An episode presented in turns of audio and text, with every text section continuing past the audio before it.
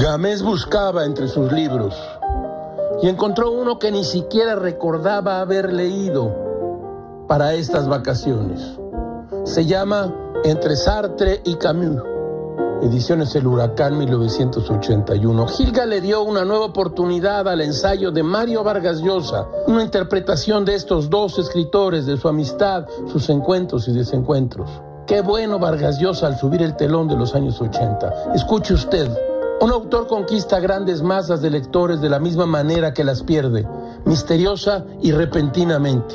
La relación entre un escritor y su público es casi siempre extraña y parece fundarse no en la razón, sino en los sentimientos o el instinto. Su semejanza con la pasión amorosa es sorprendente, surge de improviso y aún en sus momentos más entrañables tiene un carácter precario.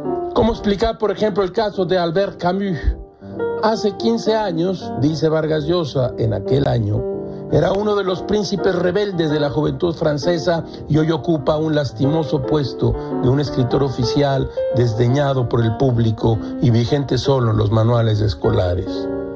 Este ensayo fue escrito en los ochentas, pero su profundidad e inteligencia lo trae hasta nuestros días. Todo es muy raro, caracho, como diría Cervantes. El que lee mucho y anda mucho, ve mucho y sabe mucho.